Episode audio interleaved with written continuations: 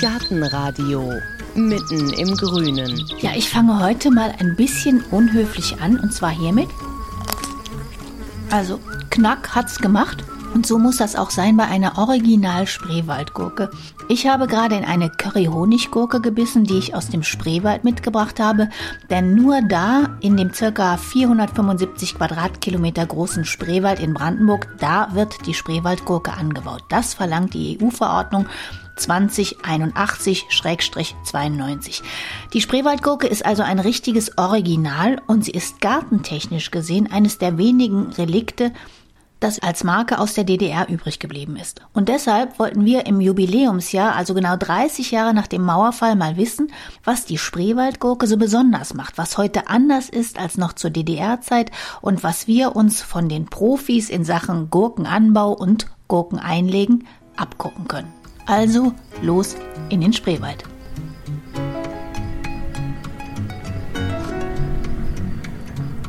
Wir stehen an einem langgestreckten Feld im Unterspreewald in der Nähe von Dürrenhofe. Wir, das sind Uwe Schiebahn und ich. Der kräftige Mann im blau-weiß karierten Hemd mit zurückgekämmtem dunkelblondem Haar ist der Geschäftsführer der Agrargenossenschaft Dürrenhofe. Am gegenüberliegenden Feldrand bewegt sich was. Eine Gruppe Erntehelfer macht gerade Mittagspause im Schatten von zwei Ungetümen. Zwei mächtige Traktoren, an denen auf jeder Seite eine circa 10 Meter lange Pritsche über dem Boden schwebt überdacht von einer hellen Plane. Es sieht fast so aus, als ob die Traktoren riesige Arme ausbreiten und abheben wollen. Man könnte es auch als Flieger bezeichnen, diese Ausleger Seite als Flügel und das eben, deswegen eben Gurkenflieger. Ist der Name vielleicht mal entstanden. Können wir uns ja gleich mal genau angucken. Jetzt ist gerade noch Ruhe, weil die Mittagspause machen. Dann gucken wir doch mal auf die mhm. Gurken. Denn heute ist letzter Erntetag. Heute letzter Erntetag, ja. Deswegen sehen die Gurken auch schon so ein bisschen lediert aus. Die haben ja auch eine lange Saison hinter sich. Hier haben wir einen Cornichon. Das sind die teuersten, ganz feine Ware. Also die sind klein, die sind vielleicht 5 cm. Ja. ja, und hier haben wir eine, die ist 8 cm. Das sind die zweite Sortierung. Das ist dann für die sauren Gurken die nächstgrößere Sortierung. Die ist so ein bisschen picklig. Die Gurke ein bisschen stachelig, wenn man anfasst. Deshalb haben die Leute auch Handschuhe an. Und die Blätter sind ja auch so ein bisschen stachelig. Und die ist ganz, ganz fest? Ja, die ist fest und so ein bisschen strukturiert. Und glänzt? Ja, die glänzt Grün. das macht es auch im Glas so schön. Diese kleinen Pickel hier, das sieht schöner aus, als wenn die so glatt wäre. Man sagt, das sind so pockenwarzige Sorten. Das wird eigentlich bevorzugt vom Verbraucher. Einfach eine optische Geschichte und vielleicht macht es auch die Gurke etwas fester, diese Pickel. Und wann sind die jetzt hier in die Erde gekommen? Na, wir versuchen so früh wie möglich zu pflanzen, im April. Aber das Problem ist, wenn ein Spätfrost kommt, die Gurken sind sehr empfindlich, die kleinen zarten Pflanzen und wir hatten doch so ein bisschen Pech. Also wir hätten einen Tag später pflanzen müssen. Es war dann doch nochmal so eine raue Nacht und morgens so Frost. Und selbst beim Pflanzen auf der Pflanzmaschine standen die Kisten mit den Gurken und der kalte Wind, der hat wirklich die, die Pflanzen schon geschädigt. Die werden vorgezogen im Folientunnel oder Gewächshaus, die Pflanzen, und dann müssen sie sich erstmal gewöhnen an die Kälte. Und ja, wenn da morgens Frost ist, ist das tödlich für so eine junge Pflanze würde man ja denken, wenn man die im Glas sieht, weil das so ein robustes Essen ja. ist, die Gurke, aber ist eigentlich eine zarte Pflanze. Das ist eine zarte Pflanze am Anfang, ja, ja, die ist ganz, ganz empfindlich. Sie mag hohe Temperaturen. Wir hatten ja in diesem Jahr 35, 38 Grad Tage und Wochen lang. Eigentlich Temperaturen, wie sie am Mittelmeer üblich sind, aber nicht im Spreewald. Und die Gurke fand das natürlich toll. Wasser hat sie von unten bekommen über die Tropfschläuche und die hatte sich wunderbar entwickelt und wir hatten wirklich Mühe, die Gurken überhaupt zu pflücken. Also die sind so schnell gewachsen, wir kamen gar nicht hinterher mit unseren Gurkenfliegern. Eine normale Erntemenge ist jetzt für uns auf diesen 15 Hektar am Tag so 15 bis 18 Tonnen. Und da waren wir dann wirklich bei 30, 35, 40 Tonnen pro Tag. Die Konservenfabriken haben natürlich Mühe, die Gurken einzulegen, weil alle Erzeuger haben natürlich das gleiche Wetter, alle ernten viele Gurken. Wenn sie innerhalb von ein paar Stunden ins Glas kommen, hat man natürlich eine Top-Qualität. Wenn es dann doch zwei, drei Tage dauern sollte, dann muss man sie in eine Kühlung stellen. Aber ideal ist es nicht. Ideal ist wirklich die Gurke frisch zu konservieren, denn nur was man frisch konserviert, bleibt doch frisch. Die Spreewaldgurke ist ja geschützt. EU-Verordnung. Was genau bedeutet das? Na, die darf eben in einer festgelegten Region im Wirtschaftsraum Spreewald angebaut werden. Es gibt genau festgelegte Regeln, wie die angebaut werden muss, aber das Wichtigste ist, wo sie angebaut wird, nämlich im Wirtschaftsraum Spreewald und der ist genau definiert. Aber nicht, wie lang sie sein darf und wie krumm sie sein muss. Naja, wenn wir jetzt weiter in den Herbst reinkommen und wir würden jetzt die Gurken weiter beernten, dann kommt es ja zu größeren Schwankungen, Tag und Nacht. Und dann bekommen sie so eine Flaschenform. Das ist nicht verboten, aber das will eben auch keiner haben im Glas, dass die dann so unförmig aussehen, so wie ein Kürbis. Das ist dann eben nicht gewollt, aber das würde trotzdem eine Spreewaldgurke sein. Und warum fühlt sich die Gurke im Spreewald so wohl? Wir haben hier so ziemlich sandige Böden. Also wenn es mal regnet, versickern die Niederschläge schnell. Und Nährstoffe und Wasser führen wir über die Tropfschläuche zu. Bedarfsgerecht. Also hier sieht man noch die Schläuche. Und trotzdem sagt man ja, die Spreewaldgurke, die ist durch ihren Boden so toll. Ja, durch das Klima. Die Spreewaldgurke, die wurde richtig im inneren Spreewald angebaut. Da haben wir so Moorböden, so richtig schwere Böden. Da hat man einfach die natürliche Bodenfeuchte genutzt. Aber heutzutage wäre der Ertrag stark eingeschränkt, muss man sagen, wenn man das so traditionell machen würde. Und durch diese neue Anbauverfahren, durch die Tropfschläuche, hat man eben wirklich die Gewähr, dass man von Juni bis Ende August ernten kann. Und so lange wollen ja auch die Konservenfabriken die Gurken verarbeiten. Und wenn man jetzt, sage ich mal, so traditionell anbauen würde, dann wahrscheinlich wäre die Ernte innerhalb von vier, fünf Wochen Geschichte. Apropos Geschichte, die begann für die Gurke im Spreewald schon vor 500 Jahren. Niederländische Tuchhändler hatten sie mitgebracht und merkten schnell, die Gurke wächst nicht nur gut im Spreewald, sie schmeckt den Spreewäldern auch ausgezeichnet. Und weil die Spree der ideale Transportweg nach Berlin war, florierte der Gurkenanbau schon bald. Uwe Schieberns Geschichte mit der Gurke ist zwar kürzer, aber nicht weniger intensiv. Er ist Jahrgang 68. Die ersten 20 Jahre seines Lebens ist er in der DDR aufgewachsen, ein paar Kilometer von dem Feld entfernt, auf dem wir gerade stehen. Man ist eigentlich mit den Gurken aufgewachsen.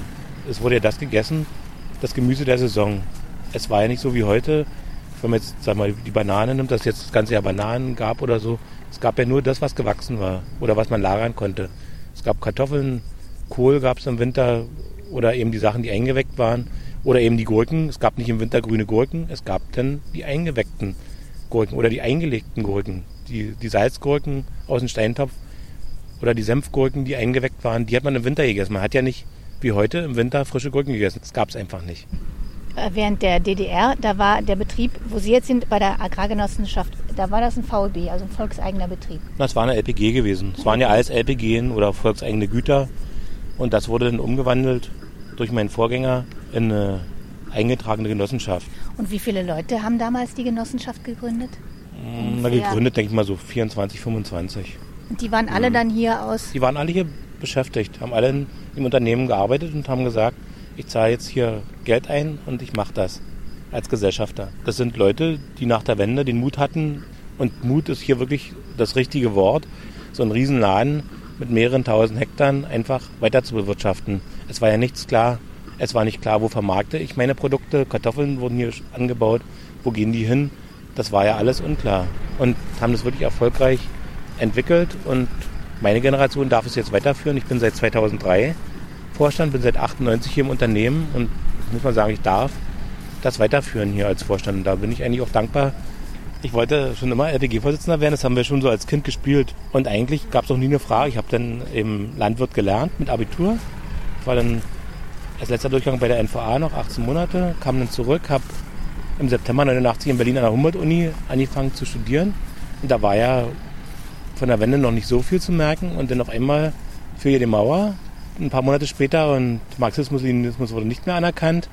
Und ich bin dann trotzdem an der Uni geblieben, habe das weiter studiert. Habe zwischendurch auch mal gehadert, weil ich war auch mal am Westen in den Ferien arbeiten und wenn man da irgendwo 25 Westmark verdienen konnte, da war die Verführung natürlich ziemlich groß, da das Studium abzubrechen. Was Aber haben Sie denn studiert? Ich habe Wirtschafts- und Sozialwissenschaften des Landbaus studiert. Und dann hatte ich wirklich eine Anstellung gefunden als Abteilungsleiter in einem Biobetrieb und hatte dann das Angebot hier anzufangen 1998 und bin seit 2003 hier Vorstand. Also schon so ein bisschen ein Wunder. Toll, LPG-Vorsitzender zu sein. Aber Genossenschaft stellt man sich ja auch, weil ja schon der Name Genosse drin steckt, wesentlich teamorientierter vor als jetzt ein normalen Wirtschaftsunternehmen oder nee? Naja, die Gesellschafter, das ist jetzt nicht so, dass die jetzt so viel mitreden, sondern im Grunde sieht man die einmal im Jahr zur Gesellschafterversammlung und da werden eben die Erbsen gezählt, da wird der Jahresabschluss vorgestellt und da kommt die Wahrheit zutage. Aber ansonsten ist es eigentlich wie jedes andere Unternehmen. Und Das ist wie ein normales wirtschaftliches Unternehmen eigentlich. Und wer sitzt dann da bei der Gesellschafterversammlung? Also sitzen da wirklich auch noch, ich sag mal, Ewald und Martha und reden ja, ja. mit? Na klar, ja, ja. Die sind noch mit dabei. Natürlich schon im höheren Alter, aber sitzen noch mit am Tisch. Ich gucke da gerade auf eine gelbe Gurke, die liegt da in dem Sand rum. Was mit der? Ist die einfach schon drüber? Ja gut, die hat jemand gepflückt und die ist irgendwie nicht auf den Hänger gekommen. Jetzt ist die gelb geworden. Also wenn die Gurken jetzt zu lange auf dem Feld liegen, wenn sie größer sind, dann wird, werden sie erst auf dem Bauch gelb und dann wird die ganze Gurke gelb. also wenn wir jetzt zu lange auf dem Bauch liegen, dann wird der Bauch ja auch weiß und der Rücken braun. Also ähnlich ist es bei der Gurke auch. Apropos Bauch. Da sind wir auch schon bei der ungewöhnlichen Ernteform der Gurke. Sie wird im Liegen geerntet. Die Mittagspause ist vorbei und die rund 40 Erntehelfer und Erntehelferinnen sind wieder auf die Gurkenflieger geklettert und liegen nebeneinander auf einer der ungefähr 10 Meter langen Pritschen, die wie Flügel auf jeder Seite der beiden Traktoren in Armeslänge über das Feld schweben. So, dann gehen wir jetzt mal hier zu den Gurkenfliegern. Die sind wieder dran und im Gegensatz zu dem Wort Flieger sind die sehr, sehr langsam unterwegs. Natürlich, Ja. weil die müssen ja die Gurken sammeln. Na klar. Hm. An jeder Seite ist eine Pritsche und da sind Matratzen drauf, da sind Decken drauf. Und da liegen jetzt zehn Wenn Leute. er voll besetzt ist, ja. Hm. Die liegen auf dem Hm. Bauch und Liegen sammeln auf dem Gurken. Bauch, haben die Arme hängen runter und sammeln jetzt hoffentlich alle Gurken ab. Also man fliegt im Rhythmus von zwei bis fünf Tagen. Hängt immer von der Temperatur ab. Wie lange liegen die auf dem Flieger und ernten? Na gut, die Pausen sind ja dann, sag ich mal, alle drei Stunden. Aber der Arbeitstag ist eben acht, neun Stunden lang. Man hält es auch nicht länger aus. Wenn man jetzt sagen würde, die Leute pflücken länger, das geht nicht. Die brauchen eine Erholungsphase. Die müssen sich mal hinstellen, ein bisschen bewegen. Man sagt immer, es wäre so ein Traum im Liegen arbeiten, aber so traumhaft ist es denn doch nicht. Das Ungewohnte ist eben, man muss den Kopf hochhalten. Da merkt man erstmal, wie schwer so ein Kopf ist. Und die Nackenmuskulatur muss sich erstmal dran gewöhnen. Und auch auf der Brust zu liegen, ist ziemlich gewöhnungsbedürftig den ganzen Tag. Dann sieht man hier, die Leute haben auch Decken und Sachen drauf. Die Temperaturschwankung muss man ausgleichen. Morgens ist es relativ kalt, 12 Grad. Mittags sehr heiß. Also man muss schon, sag ich mal, so das Zügelprinzip wahren und immer ausreichend Sachen haben, dass man wirklich die Sachen wechseln kann und sich den Außentemperaturen anpasst. Die Plane über den Gurkenfliegern, klar, die schützt gegen Regen, aber auch gegen die Sonne, spendet Schatten. Und dann wird die Plane so ein bisschen hochgenommen, vorne, hinten, dass der Wind so ein bisschen durchzieht, dass man sich doch so ein halbwegs erträgliches Arbeitsklima schafft. Das ist eine richtig schwere Arbeit. Hat man denn während der DDR auch schon mit den Gurkenfliegern geerntet? Nee, die Gurkenflieger ist eigentlich eine Geschichte aus dem Westen, muss man mal ehrlich sagen. Also zu DDR-Zeiten gab es sowas nicht. Was hat sich denn so generell geändert seit der Wende? Naja, die sind, die sind eben hier rübergekommen und haben das Know-how mitgebracht. Gurkenanbau ist ja im Rheinland, in Bayern sind die rübergekommen und wurden zum Teil auch von den Konservenfabriken angeheuert, regelrecht hier, um hier den Gurkenanbau zu forcieren. Ja, heute sind es eben fünf, sechs große Anbauer und selbst die werden immer noch weniger. Da sind wir die Einzigen aus dem Osten, die es noch machen. Viele Agrarunternehmen sind im Besitz von Leuten, die nicht aus der Region sind. Ja, da kann man sich drüber streiten, ist wie es ist. Aber schöner finde ich es doch, wenn es regional geführt wird und regional verarbeitet, bearbeitet wird. Aber 30 Jahre nach der Wende, da ist man auch als Gurkenbauer zusammengewachsen oder ist es dann doch noch ein Unterschied? Na, zusammengewachsen, man ist eigentlich ein harter Konkurrent. So rum wird ein Schuh draus. Also man konkurriert ja um Marktanteile. Es gibt ja nicht so viele Konservenfabriken und jeder versucht natürlich seine Gurke zu verkaufen. Und da ist man eher ein harter Konkurrent. Es ist eigentlich weniger ein Miteinander.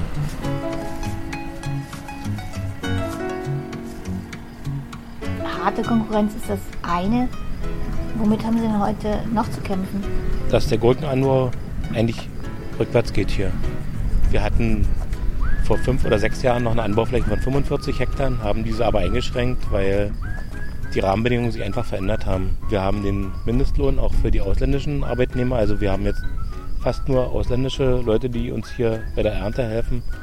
Wir haben ukrainische Studenten, wir haben polnische Mitarbeiter, wir haben Mitarbeiter aus Rumänien und ja, diese müssen eben mindestens 9,11 Euro verdienen und sie müssen versichert werden, sodass dass uns jede Stunde 12,50 Euro kostet und wir aber für das Produkt jetzt nicht unbedingt so viel mehr Geld kriegen, ist es ziemlich schwierig, jetzt mit so einem arbeitskräfteintensiven Verfahren. Da ist eben sehr viel Handarbeit mit verbunden und man kann es auch nicht weiter mechanisieren. Der Gurkenflieger ist eigentlich das Mittel der Wahl, um die Gurken zu ernten. Und der Gurkenflieger kann auch nicht schneller fliegen. Man kann da jetzt, sag ich mal, nicht mehr so viele Stellschrauben anwenden, um jetzt das Verfahren noch ökonomischer zu machen. Es ist einfach, wie es ist und schwierig. Naja, wir sind der Letzte in der Kette, der den Rohstoff erzeugt oder den eigentlich gar nichts gehen würde. Aber oftmals ist das Deckel, Glas und Etikett teurer als die Gurke, die im Glas drin ist. Und das ist eigentlich schon so ein kleiner Skandal, sag ich mal so. Denn ohne, ohne die Gurke, nur das Glas, wäre ja auch nicht so attraktiv, sag ich mal. Wenn ich jetzt zu Hause ein paar Gurken habe und die Anbauer, haben Sie da einen Tipp? Also wir tendieren ja dazu, die in so einem kleinen Töpfchen vorzuziehen, weil da hat man eine schöne gleichmäßige Entwicklung. Wenn man die jetzt in den Boden steckt und die Bodenfeuchte ist nicht gegeben, dann kommt sie unterschiedlich. Zu Hause, klar wird man es hinkriegen, wenn man jeden Tag gießt. Oder man kann, das haben wir früher gemacht, hat man die Gurkenkerne quellen lassen. Und wenn sie schon so ein bisschen gekeimt haben, dann hat man sie erst in die Erde gesteckt. Dann hat man die Gewissheit gehabt, dass es wirklich mit Feuchtigkeit versorgt wurde, das Korn zum, genug Feuchtigkeit hatte zum Quellen. Das wäre so ein Tipp. Oder man macht eben so kleine Töpfchen, steckt die rein, gießt sie und wenn dann so zwei Keimblätter raus sind, nicht einen langen Hals haben, dann pflanzt man die. Ja, und dann muss man die immer feucht halten, gut mit Nährstoffen versorgen und ideal ist eben, wenn sie nicht so viel Feuchtigkeit von oben bekommen. Dass sie immer schön, schön abtrocknen, dass es ein luftiger Standort ist, dass die Blätter so vom Morgentau rechtzeitig befreit werden, desto später hat man den Mehltau drin. An den Blättern kann man gut erkennen, ob die Pflanze gut versorgt ist. Wenn die Blätter zu hell sind, fehlt in der Regel ein bisschen Stickstoff. Wenn, wenn, die, wenn die Pflanzen zögerlich blühen, dann fehlt Phosphor. Wir jetzt zu Hause, wir haben auch so ein paar Pflanzen und wir haben gar keine Salatgurken, sondern wir nehmen lieber diese Einlegegurken auch für einen Gurkensalat, weil wir finden, dass die so ein bisschen kräftiger schmecken, diese kleinen Gurken. Also wir machen das auch mit diesen.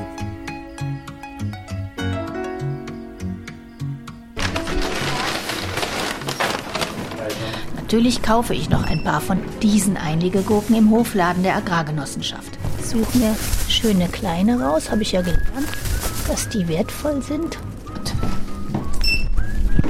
8,92 Euro.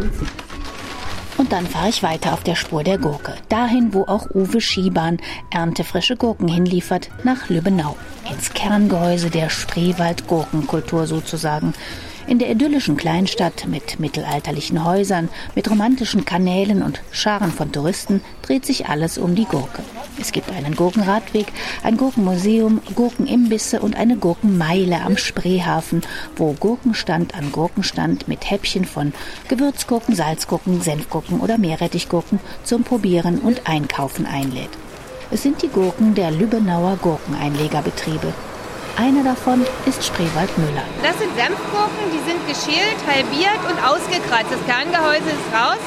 So sieht das aus. Cornelia Rosner zeigt mir als erstes die Produktion. Auch wenn schon fast Feierabend ist, trägt sie noch ihren roten Kittel und ein blaues Kopftuch mit weißen Edelweißblüten bedruckt. Die Herren schütten das jetzt in diese Hobbers, dann kommen Kräuter drauf, Zwiebeln und Lack. Denn normalerweise läuft das schon ein bisschen automatisierter, aber das ist nochmal so, haben wir angefangen. Gerade kommen noch die letzten Senfgurken für heute in die Gläser. Sie laufen über ein Band, in das maschinell Gurkenstücke, Kräuter und Lake gefüllt werden. Deckel drauf und dann noch Etikett dran. Das ist hier die Endverpackung, da kommt das Etikett dran und die Kollegin packt das ein. Die Einlegereien sind für den besonderen Geschmack der Gurke verantwortlich und die Basis für den Geschmack, das sind die Kräuter. Eigentlich können es alle, aber es sind immer zwei bestimmte Kollegen, die gehen jeden Morgen und holen frisch Kräuter, weil die Kräuter sich einfach nicht halten. Ne? Und wo holen die die? Wir haben hinter 5000 Quadratmeter Land. Und da führt mich Cornelia Rosner hin, vorbei an wandhoch gestapelten Gurken in Eimern und Metallfässern. Es geht hinter die Gurkenmanufaktur durch eine Öffnung in einer meterhohen Hecke. Oh, ja, hier kommt man so mal kleines Paradies. und Ruhe. Und hier bauen Sie die ganzen Kräuter an Ja, für Ihre Für die Gurkenproduktion. Produktion, ja. Das ist der Thymian. Das Äh, sind jetzt, weiß ich nicht, 100 Meter? ja, 150 Meter? 80 Meter, 15 bis 18 Meter breit. Und wie sieht's aus mit Dill? Ich verbinde Äh, Gurken mit Dill. Dill haben wir im Vertragsanbau, weil da haben wir einfach die Fläche nicht. Da verarbeiten wir so ungefähr 30 Tonnen. Aber da haben wir dann Landwirte, die im Vertragsanbau den Dill anbauen. Wir haben auch Dill ganz weit hinten. Wir können ja mal hingehen. Mein Schwiegersohn arbeitet da nämlich dran. Der macht das immer, ich sage immer, das Hobby. das ist Zitronenmelisse. Die wird eingesetzt bei Gewürzgurke, dann Estragon und wir haben noch hinten Basilikum. Ja, hier hinten ist ein bisschen Idylle. Hier gibt es Rehe. Fuchs habe ich auch eingesehen, also über Rehe haben wir hier vier Stück. Und hier Estragon? Wir haben zwei Sorten, russischen und französischen. Das hat was mit Anbau zu tun. Der französische geht immer kaputt. Der russische ist recht beständig, aber den hier ist Unkraut dazwischen, das kann man nicht hacken. Unkraut kriege ich nicht in den Griff und wir machen alles von Hand. Wir setzen keinen Unkrautvernichter ein oder sowas und dann hat man dann sowas. Das kann man nur runterschneiden und wegschmeißen. Unkraut macht bitter. Also man kann es nicht einsetzen, so, ne, was man sagt, naja, du drehst es mit durch in den Gewürzsud. Nee, nee, das geht nicht. Und was ist der Unterschied zwischen Russisch und, und Französisch? vom Geschmack ist der andere etwas herber, aber äh, wie gesagt, der eine ist beständiger, der ist nicht so anfällig. Das ist mein Schwiegersohn, das ist sein Dill. Den Schwiegersohn sehe ich sofort. Beim Dill muss ich zweimal hingucken. Da krümmt sich nur zart etwas grün auf brauner Erde. Ne, mein Mann sagt immer, es ist Liebhaberei. Der erste ist wirklich eingegangen. So wie er hochgekommen ist, ist er vom Acker gegangen. Und jetzt hat er nochmal gedippelt und so sieht Dill aus, wenn er ganz klein aus der Erde kommt. Und nun hoffen wir, dass wir den vielleicht noch zum September rankriegen. Tatsächlich? Ja, der, der, der wird, wird, doch einen Meter hoch oder ja, ja, der wird noch. Wenn der erstmal richtig losgeht, äh, wir haben jetzt Mitte August, wenn es warm bleibt und kein Frost kommt, wird der noch, ernten wir noch. Der Schwiegersohn lacht und schiebt weiter ein Ackergerät vor sich hin, das aussieht wie aus einem Museum. Eine Konstruktion aus Stahlrad mit Pflug und zwei Holzstielen. Da haben sie aber auch ein Gefährt hier. Das ist äh, eine Schiebekarre, die ist, weiß ich nicht wie alt, aber ziemlich doll alt. Wir haben in dieser Richtung sehr viele alte Geräte. Wir haben noch einen Holder von 1937, weil dem, damit flügen wir. Sie haben ja eine unheimlich lange Tradition. Wie hat das alles angefangen mit? Also es ist so, Lübbenau ist ja eine Ackerbürgerstadt und alle, die wir Sie hier sehen, hatten alle früher Acker. Und da haben die eigentlich alle Gemüse angebaut. Gemüse und Gurken. Und die Gurken haben alle eingelegt. Die haben alle Keller, meistens Gewölbekeller gehabt. Und dann wurden Gurken eingelegt. Und äh, die haben sie dann im Winter verkauft. Davon haben die alle gelebt, auch die Landwirte hier. So ist das bei uns auch gewesen. Ne? Und die erste Eintragung gewerbesteuerlich ist 1925. Dann kam der Krieg und mein Großvater, da wir in unserer Familie nur Mädels hatten, wechselten ständig die Namen. Mein Vater, der Herr Müller, der heiratete dann in den 30er Jahren hier ein und nach dem Krieg ging das dann hier dann richtig los. Also so in den Mitte der 50er Jahre. Meine Mutter erzählt immer, also das Vieh an der Tränke ist fast verhungert, weil wir mussten Gurken machen.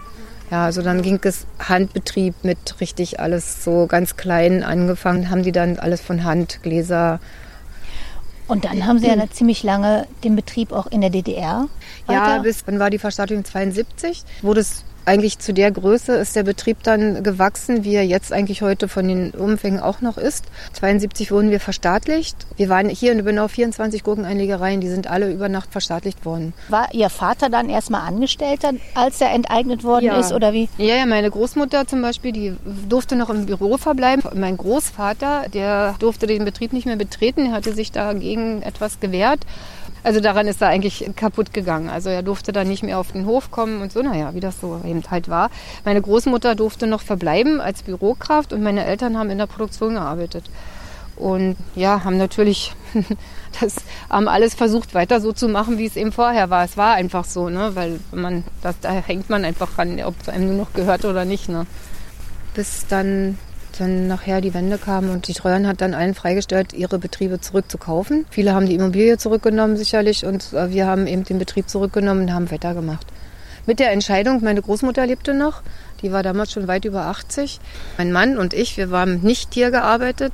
Sie hat dann eben gesagt, wenn wir wieder mal, dann müsst ihr mit. Und dann haben wir gesagt, na gut, dann machen wir mit. Ja, da waren Sie schon Lebensmitteltechnikerin oder? Ja, wir haben beide mit meinem Mann Lebensmitteltechnik studiert, aber mehr äh, gar nicht so. Äh, Lebensmitteltechnik hört sich immer so an, so mit äh, Chemie und Biologie und so. Wir sind Techniker. Zum Beispiel, ich kann Ihnen eine Rührmaschine und eine Schweißnaht erklären oder sowas, ja.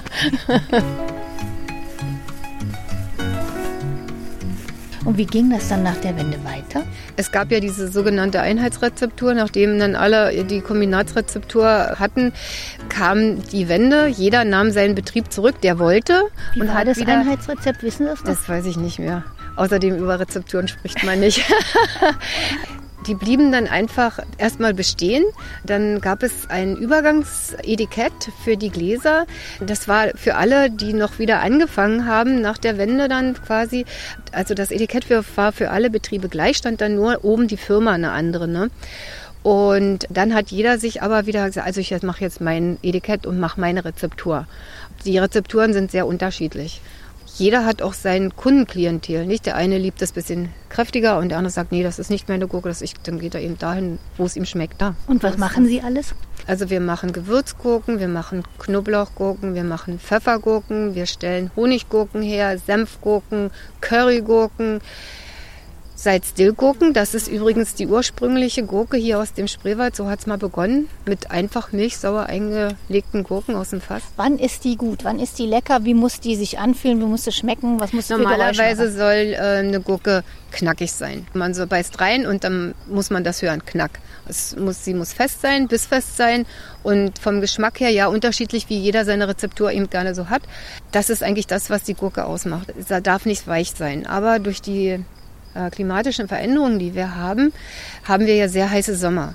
Und dann haben auch die Landwirte sicherlich äh, mit Bewässerung Probleme, weil meistens werden die Gurken ja unten bewässert über Tröpfchenbewässerung und dann legt sich auf die Blätter leicht Staub. Dann kann wohl die Gurke nicht mehr so richtig assimilieren. Dadurch hat die Gurke oftmals schon, wenn wir sie bekommen, ist etwas weicher. Und dann können wir auch nichts mehr mit Knack produzieren. Das ist einfach so. Und das hängt mit dieser vielen, also wenig Niederschlag, hohe Sonneneinstrahlung. Was soll die Gurke machen letzten Endes? und wenn wir dann diese extrem heißen Tage haben, da kommt auch keine knackige Gurke mehr an. Also das ist einfach so.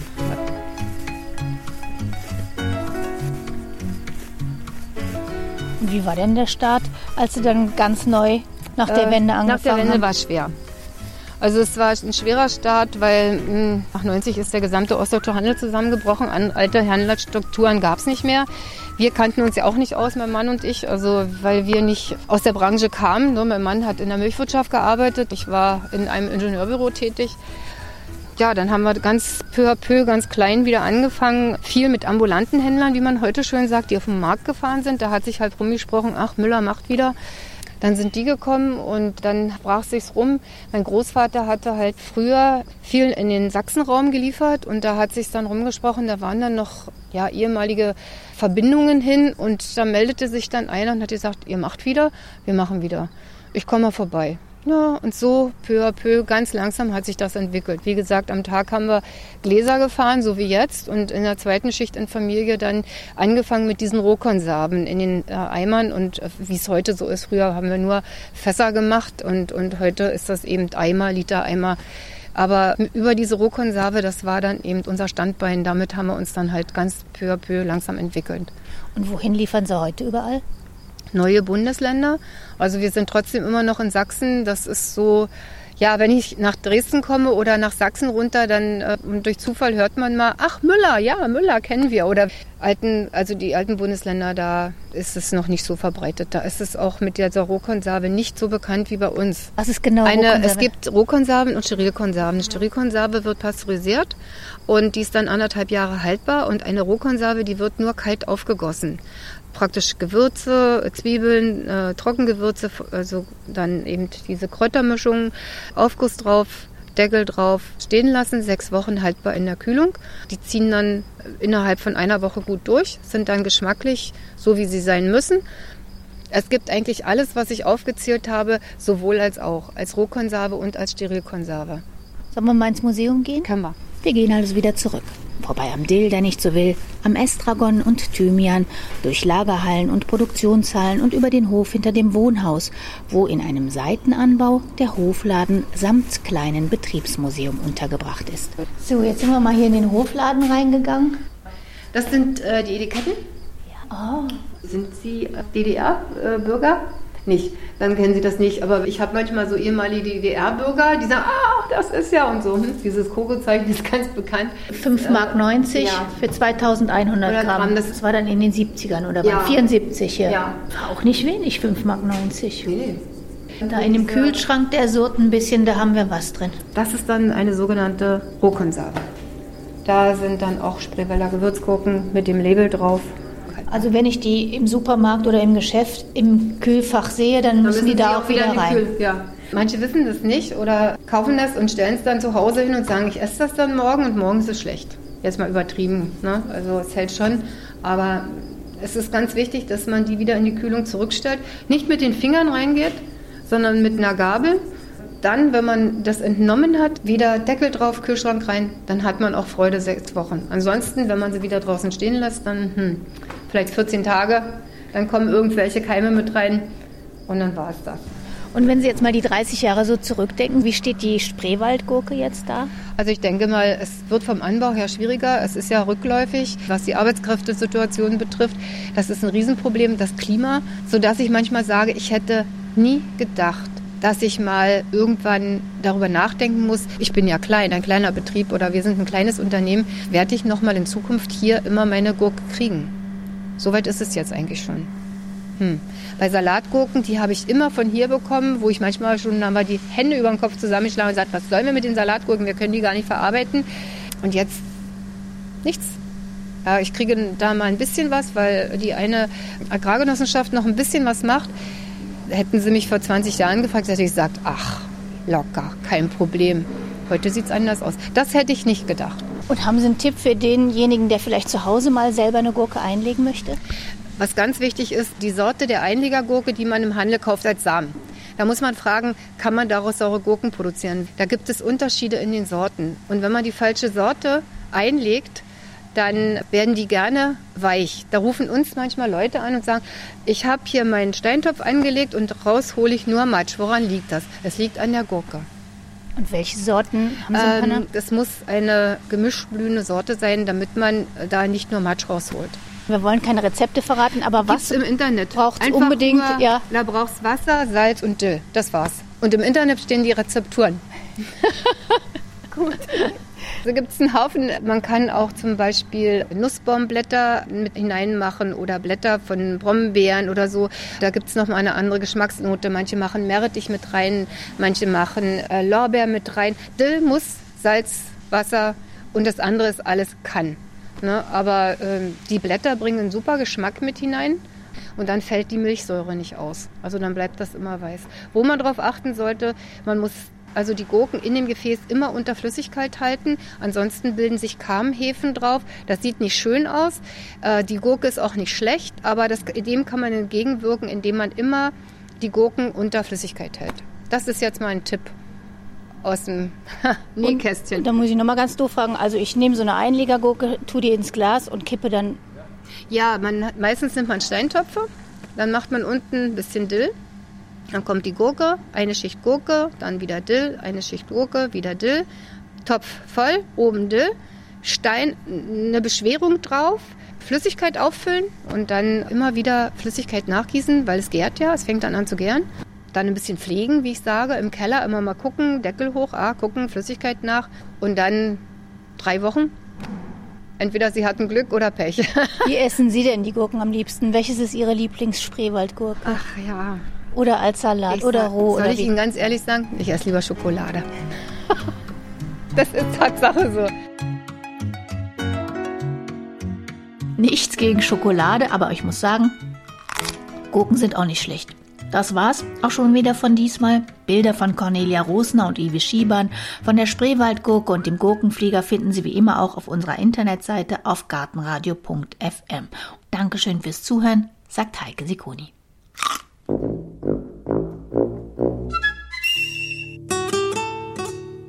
Gartenradio Gezwitscher